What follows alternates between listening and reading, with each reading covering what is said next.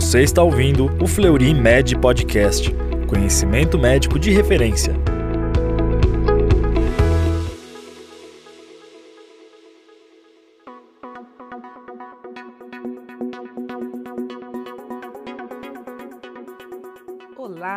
Seja bem-vindo a mais um Fleury Med Podcast, canal oficial do Fleury Medicina e Saúde. Aqui você encontra os temas mais discutidos e relevantes da medicina. Eu sou Rosana Cardoso Alves, sou coordenadora do setor de neurofisiologia clínica do Fleury e hoje vamos falar sobre apneia do sono. É um prazer estar com vocês aqui. Para debater esse tema, convidamos o Dr. Rodrigo Paiva Tangerina, que é médico assessor do setor de otorrinolaringologia e polissonografia aqui do Fleury e também é mestre em ciências pela Unifesp. Obrigada por aceitar o nosso convite, Dr. Rodrigo. Prazer tê-lo conosco aqui.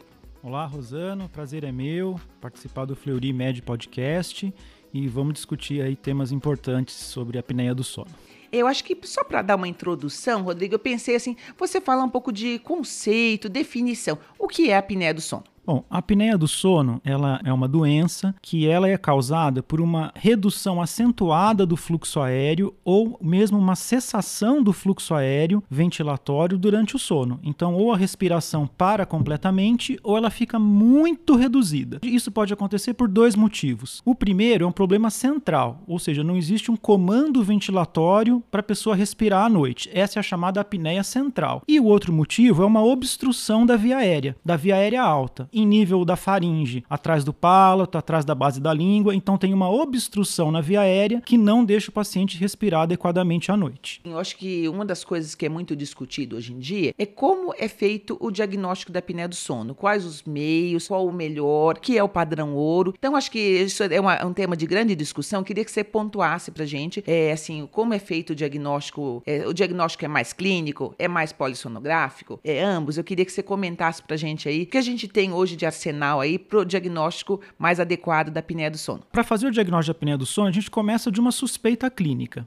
Então, o, o, paciente procura o médico porque ele tem alguns sintomas. Às vezes, ele percebe esses sintomas decorrentes de um sono de má qualidade. Ele vai ter cansaço durante o dia, sonolência, ele vai não ter a mesma capacidade de trabalho em termos de memória, de concentração. Esse é o relato do próprio paciente. E o relato de quem dorme junto com ele, né? Que vai relatar o ronco, que é um, um sinal muito importante da apneia, pausas respiratórias durante a noite, o paciente acorda sufocado, engasgado. Então, frente a essa suspeita clínica, ele vai procurar um atendimento médico. Nesse atendimento médico, ele vai ser examinado, vão se tentar identificar fatores de obstrução na via aérea que faça pensar em apneia obstrutiva do sono. Existem alguns questionários que tentam predizer a chance desse paciente ter apneia ou não. Então, parte dessa suspeita clínica. Mas, para a gente firmar o diagnóstico com certeza, a gente precisa de um exame, precisa precisa da polissonografia. Então, a polissonografia é aquele exame do sono em que o paciente vai dormir todo monitorizado, passar a noite inteira com essa monitorização e vão ser avaliados vários parâmetros para tentar fazer esse diagnóstico. Dentro desse exame da polissonografia, existem hoje alguns tipos. O padrão ouro é o exame que é feito no laboratório, com uma monitorização completa de eletroencefalograma, padrões respiratórios, fluxo nasal, fluxo oral de ar, é, movimento de perna é, análise dos estágios do sono, a profundidade do sono, etc. Isso com é, a supervisão de um técnico que vai acompanhar o exame a noite inteira. Esse é o padrão ouro. O problema é que isso demanda uma estrutura muito complexa e muita gente precisa fazer esse exame e não tem no mundo laboratório de sono suficiente para fazer esse exame em todo mundo. Aí, daí que surgiu a necessidade de se fazer os exames mais simplificados, domiciliares. E eles têm ganhado muita força atualmente. Dentro dos exames domiciliares,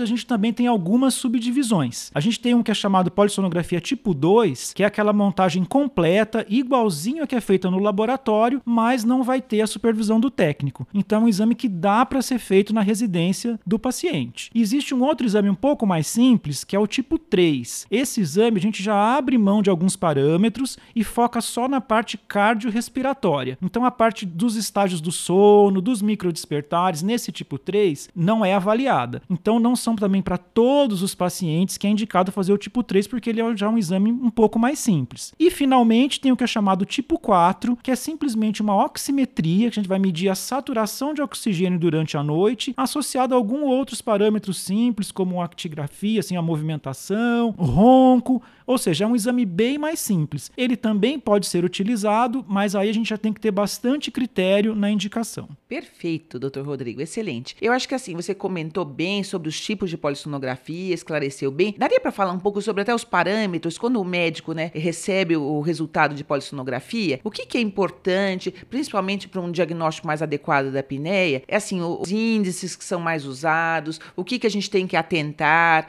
é, assim, a, é posição, são índices índice de apneia, se predomina no REM. Então, tem várias informações muito úteis que o médico pode usar para fazer uma correlação clínica polissonográfica. Você poderia comentar um pouco para a gente? Sim. A polissonografia, como eu disse, ela avalia diversos parâmetros durante o sono, então ela é muito rica em trazer informações sobre o sono daquele, daquela pessoa. Então, o, um parâmetro muito importante, que inclusive é o que é utilizado para o diagnóstico, é o índice de apneia e hipopneia. Ele é feito somando-se todas as apneias, que são as paradas completas na ventilação, mais as hipopneias, que são aquelas reduções muito acentuadas na ventilação, soma tudo durante a noite e divide pelo tempo de sono. Isso vai dar um índice, que é o índice de apneia e hipopneia. Então, esse índice maior que 5, se o paciente tiver algum sintoma relacionado, a gente já pode fazer o diagnóstico de apneia obstrutiva do sono ou apneia central do sono. E maior que 15 nesse índice de apneia e hipopneia, mesmo que o paciente não relate sintomas importantes, já é o suficiente para gente fazer esse diagnóstico. Índices maiores do que 30 já mostram que o caso é mais avançado. Então, índices de 30 para cima já denotam uma gravidade, já mostra para a gente que esse paciente está exposto a riscos cardiorrespiratórios, cognitivos, desse sofrimento que ele passa durante a noite. Então, esse é o índice talvez mais importante, é o que todo mundo olha primeiro, mas ele não é o único e nem deve ser avaliado também isoladamente. Um outro parâmetro super importante da polissonografia é a oxigenação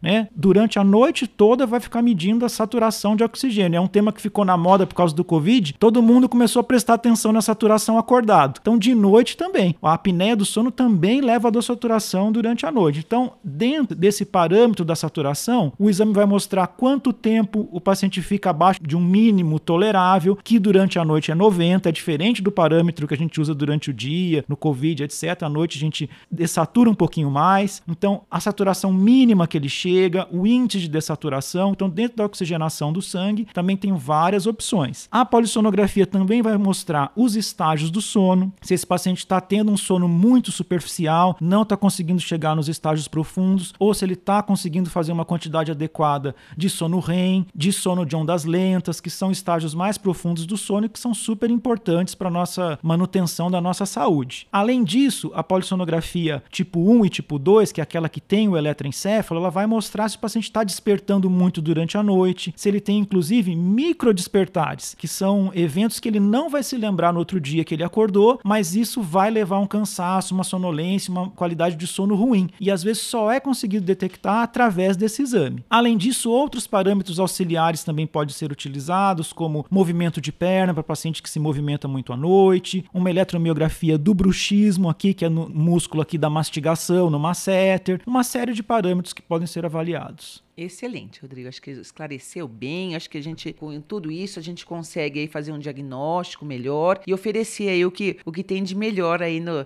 de, do ponto de vista de tratamento. É, eu acho que daria para você comentar um pouquinho, assim, só uma vez que você conseguiu fechar o diagnóstico e conseguiu aí dar um rótulo se é mais leve, moderado, grave, quais são as opções hoje que a gente tem de, de tratamento, de terapias? Se você puder falar um pouco para a gente aí o que, que a gente tem aí de melhor e, assim, mais mais adequado para os vários tipos de apneia. É, o tratamento da apneia é um capítulo muito grande, a gente tem muita opção, opções às vezes completamente diferentes, então é muito importante a gente avaliar caso a caso. Não dá para a gente escolher um tratamento e indicar ele para todo mundo, nem todo mundo vai se dar melhor com um tipo de tratamento ou com outro, então o tratamento da apneia é muito individualizado. Ele vai variar por diversos fatores. Então, primeiro, a gravidade da doença. Então, um paciente que tem apenas o ronco e não tem esses eventos de apneia, ele tem um leque de opções de tratamento. Um paciente que tem uma apneia mais grave, aquele índice maior do que 30, dessatura muito à noite, saturação vai lá para baixo, tem um sono muito fragmentado, ele vai ter outras opções de tratamento que não necessariamente são as mesmas do caso mais leve. Então, dentro dessa linha, a gente tem os tratamentos clínicos e os tratamentos cirúrgicos. O tratamento clínico mais famoso, mais difundido é o CPAP, que é um aparelho que vai jogar uma pressão aérea positiva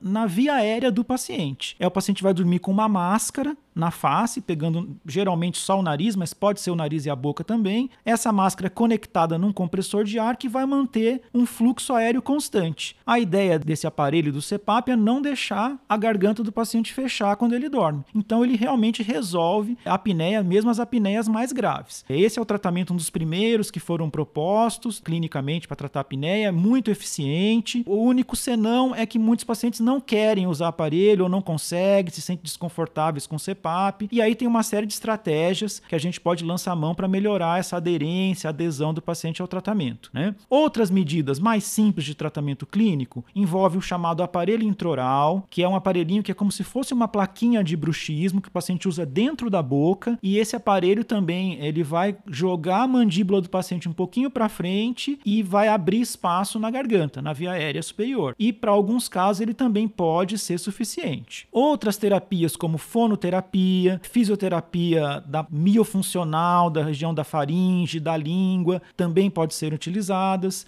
como tratamentos coadjuvantes e para casos leves até podem é, ser até resolutivos. Então, em linhas gerais de tratamento clínico é isso. O tratamento cirúrgico a gente reserva para aqueles pacientes que têm uma alteração anatômica que precisa ser corrigida. Então, não é todo paciente que vai se beneficiar de uma cirurgia. Se ele não tiver um componente passível de correção, o efeito vai ser menor. E a cirurgia pode ser desde uma cirurgia nasal, paciente que tem o nariz muito entupido, então cirurgia de septoplastia, turbinectomia, que vai melhorar a respiração nasal, pode melhorar o ronco e melhorar é, a apneia. Não necessariamente é uma cirurgia curativa, mas é uma cirurgia coadjuvante. Cirurgias na própria faringe, que geralmente o, o ponto de obstrução do paciente com apneia obstrutiva do sono é a faringe. Então tem uma série de modalidades cirúrgicas também na faringe, a própria amidalectomia, as faringoplastias, que são técnicas um pouco mais recentes, podem resolver o problema, e cirurgias maiores, como as cirurgias esqueléticas. Então aí a gente não vai mais mexer em músculo, em parte mole, vai mexer no próprio esqueleto facial do paciente. Mais indicado para aqueles pacientes que têm a retrognatia, o queixo muito para trás. Então, o paciente que tem o queixo muito para trás, consequentemente, a língua, todas aquelas estruturas da boca também vão lá para trás e acabam estreitando a via aérea dele. Então, uma cirurgia esquelética corrige essas alterações, trazendo a maxila e a mandíbula para frente. Ganha um bom espaço aéreo na região posterior da faringe e muitas vezes também pode ser resolutiva para a apneia obstrutiva do sono. Excelente, Rodrigo. Então a gente sabe, você explanou muito bem, eu acho que esclareceu todas as opções de terapia, mas a gente sabe que dependendo da faixa etária, muda um pouco aí as opções. Você poderia comentar um pouquinho aí, do ponto de vista um pouquinho da, da apneia na criança, no, no idoso, em outros grupos aí que tem um risco maior, algumas até alguns casos aí de síndrome, se você quiser citar, o que, que se prefere em um caso ou outro, aí justamente aí relacionado aí as, essas comorbidades. A criança, então, também pode ter apneia obstrutiva do sono, né? Não é uma patologia que, que atinge só indivíduos adultos. Na criança, ela tem uma particularidade, que ela está bem relacionada com alterações anatômicas, principalmente a hipertrofia da adenoide e das amígdalas. Então, é o pai que relata aquela criança que tem um sono agitado, roncos, pausas respiratórias, ele estende a cabeça na hora de dormir, às vezes tem até enurese, então uma série de sintomas na criança noturnos e durante o dia essa criança pode ser hiperativa, pode ter uma dificuldade de concentração, diferente do adulto que se manifesta mais como sonolência. A criança, pelo contrário, ela pode ser até hiperativa porque dorme mal à noite. Então, no caso das crianças, a alteração anatômica é bastante frequente. Então, muitas vezes o tratamento cirúrgico, a remoção da adenoide e das amígdalas, acaba resolvendo o problema. Agora, Tem uma outra questão que é a obesidade infantil. Então, a apneia, ela está muito associada à obesidade, tanto no adulto quanto na criança, porque o acúmulo de gordura acontece inclusive na faringe, na região da faringe. Então, deixa a faringe mais estreita e aí não dá para corrigir com cirurgia. Então, se é uma criança que tem obesidade, é um olhar que a gente tem que ter mais cuidadoso. Então, a gente acha que a cirurgia da adenoide da amígdala vai resolver todos os problemas e às vezes para essa criança associada à obesidade, o sucesso cirúrgico não é tão bom. Um outro capítulo à parte, ainda falando das crianças, as síndromes. Aí são quadros um pouquinho mais complexos. As síndromes podem acometer tanto a parte estrutural, como deformidades craniofaciais, como também a parte neurológica. Então a criança pode ter um problema neuromuscular que os músculos que mantêm a faringe aberta durante a noite podem estar comprometidos. Então nesses casos, a cirurgia ainda tem um papel importante, mas talvez ela não seja suficiente, a gente precise lançar mão de CPAP, outras alternativas. No adulto, nos idosos, né, que você comentou, a, a gente sabe que a apneia é uma doença evolutiva. Ela tem uma tendência de aumentar realmente com a idade. Então a musculatura vai ficando mais flácida, a resposta neuromuscular vai ficando um pouco pior. Então a pessoa que não tinha apneia nos seus 30, 40 anos, quando ela está com 50, 60, ela pode começar a ter. E aí vale aquele mesmo raciocínio. Se o paciente tem alguma alteração anatômica, essa alteração pode ser corrigida, a fisioterapia para tonificar essa musculatura pode ajudar, mas se é um, um, problema de realmente a faringe não consegue ficar fechada, esses pacientes acabam indo para o CPAP, que é a terapia mais clássica nesse grupo de pacientes. O importante é a gente não deixar de tratar, porque a gente sabe que a apneia obstrutiva do sono, apesar do paciente às vezes não ter muita queixa, às vezes muitas vezes a queixa é da esposa que reclama que o marido está roncando, se a gente deixar isso a longo prazo, esse estresse durante a noite, essa baixa da saturação de oxigênio, essa fragmentação do sono, está associada com muitas comorbidades, principalmente cardiovasculares, né? Aumenta a chance de infarto, AVC, arritmias cardíacas cardíacas, mas também fatores metabólicos, metabolismo de glicose, metabolismo das gorduras e fatores cognitivos. Né? A longo prazo, a apneia pode levar a um prejuízo cognitivo em termos de concentração, de memória, até de humor. Né? Isso tem ganho muita atenção ultimamente, os transtornos de humor relacionados a, a esse sono ruim decorrente da apneia do sono. Então, no adulto, mesmo que ele seja pouco sintomático, a gente tem que incentivá-lo, conscientizá-lo de que ele tem que se tratar, porque o impacto às vezes é silencioso, é demorado, mas um dia ele vem, impacta a saúde dessa pessoa. Excelente, Rodrigo. Acho que a gente tem que ficar bem atento a essa questão de riscos, né? Realmente, cada vez a gente tem mais artigos, mais estudos sobre isso, dos, dos riscos cardiovasculares, metabólicos e mesmo cognitivos que você falou. É, na criança, a gente já tem, você sabe, a gente tem muitos estudos com relação a isso e a gente assim, por isso que a gente procura até ter uma intervenção mais precoce, mas a gente tem muitos estudos mais recentes com adultos e idosos, né? Então, e tem muito a ver com qualidade de vida. Esse assunto, como vocês viram, é muito extenso, mas eu acho que já deu para dar uma pincelada pincelada, a gente já conseguiu, o doutor Rodrigo já conseguiu esclarecer, assim, boa parte aí das, dos, dos questionamentos. E assim chegamos ao final deste podcast. Agradecemos muito a presença, a participação do doutor Rodrigo e esperamos que todos tenham gostado da nossa conversa e do nosso tema de hoje. Eu que agradeço, Rosana. Foi muito gostoso esse bate-papo sobre um assunto tão importante, tão presente na vida de todos nós. Agradeço aí a atenção de todos e aguardamos você no próximo episódio.